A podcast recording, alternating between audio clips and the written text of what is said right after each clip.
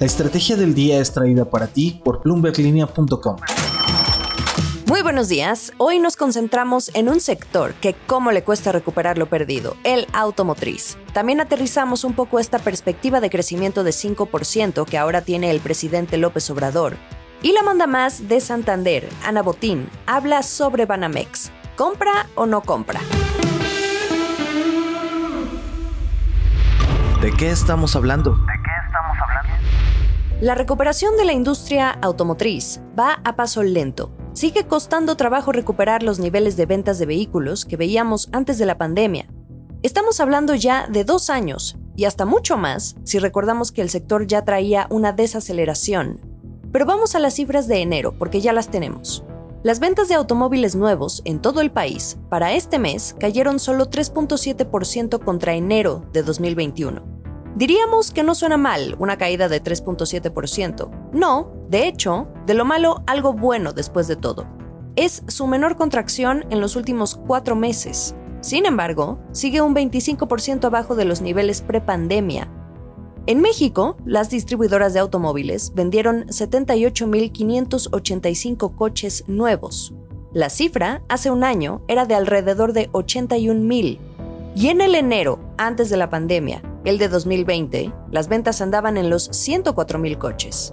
¿Y a qué responde esto? ¿Por qué México no está vendiendo vehículos nuevos? Bueno, la principal causa ya la hemos hablado muchas veces, y esa es que los fabricantes automotrices están produciendo menos vehículos por falta de chips, la escasez de semiconductores. Y como al haber pocos, hasta se van primero a otros aparatos tecnológicos, pero también por la debilidad de la demanda interna, ya ni se diga el efecto Omicron, que hizo que hubiera menos movilidad y productividad. Y yo agregaría un cuarto enemigo en contra, la inflación. No lo digo yo, lo dijo hace poco Guillermo Rosales, quien es el presidente ejecutivo de la Asociación Mexicana de Distribuidores Automotores.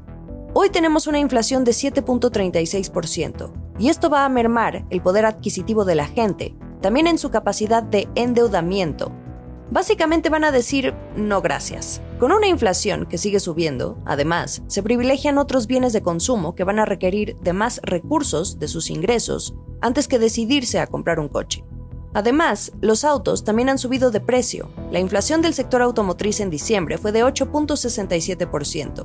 Esto es por arriba de ese 7.36% en el que se encuentra la inflación general ahorita, los obstáculos para este sector no cesan. Así que si 2020 fue el año de la incertidumbre y 2021 el de la escasez de chips, en 2022 el monstruo que espanta es el inflacionario. Y si le seguimos, a esto se va a sumar la regularización de los autos chocolate. La voz. ¿Cuál es su perspectiva para este año? 5% para este, para que se enojen. Porque los expertos y los especialistas pues, nos están este, dando, cuando mucho, 2.5. Yo planteo 5 confuso el del presidente ayer entre la broma y la seriedad. En el episodio del martes explicamos largo y tendido qué esperar de la economía mexicana este año, ahora que sabemos de manera preliminar que en 2021 creció solo 5%. Decíamos que no pudo saltar la barda de todo lo perdido en 2020, cuando el PIB cayó 8.4%. Bueno, pues el presidente Andrés Manuel López Obrador, como pudieron escuchar, anda muy optimista. Él dice que en México no hay recesión, pero yo aún no quiero tocarles ese son, porque sigue siendo un debate al que le falta confirmación oficial. Pero para el presidente no la hay. Y además, como dice, él espera que este año se crezca 5%, y no solo 2022, sino también este mismo porcentaje para 2023 y 2024. A ver, el martes en este podcast tuvimos a dos economistas que le atinaron a cómo cerró el PIB de México, y hay quienes ni siquiera ven llegar al 2% de crecimiento. Es más, la semana pasada, el Fondo Monetario Internacional, que en octubre estaba más cerca de ese ideal del presidente, bueno, la institución pronosticaba un PIB de 4% para 2022. La semana pasada ya lo recortó a 2.8%. Y aquí juegan varios factores, internos y externos. Inversiones, políticas públicas, pero también condiciones monetarias y el tema de las cadenas de suministro. No lo podemos dejar atrás. Es un cóctel que por ahora tiene más pesimistas que optimistas. O ni siquiera, yo diría realistas.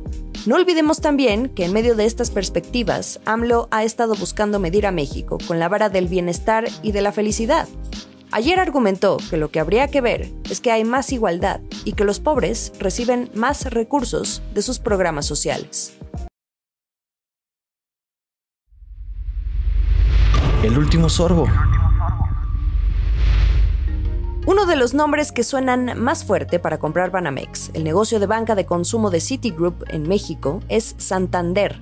Desde que subimos la noticia, corrieron rumores de que el banco español andaba detrás de este, Ayer en una entrevista a Bloomberg TV, su presidenta ejecutiva, Ana Botín, dijo que cuando comienza el proceso, esperan ser parte de ese proceso. A diferencia de lo que hemos escuchado de otros bancos que también se perfilan como posibles y viables compradores, como Banorte o Inbursa, Ana Botín fue directa.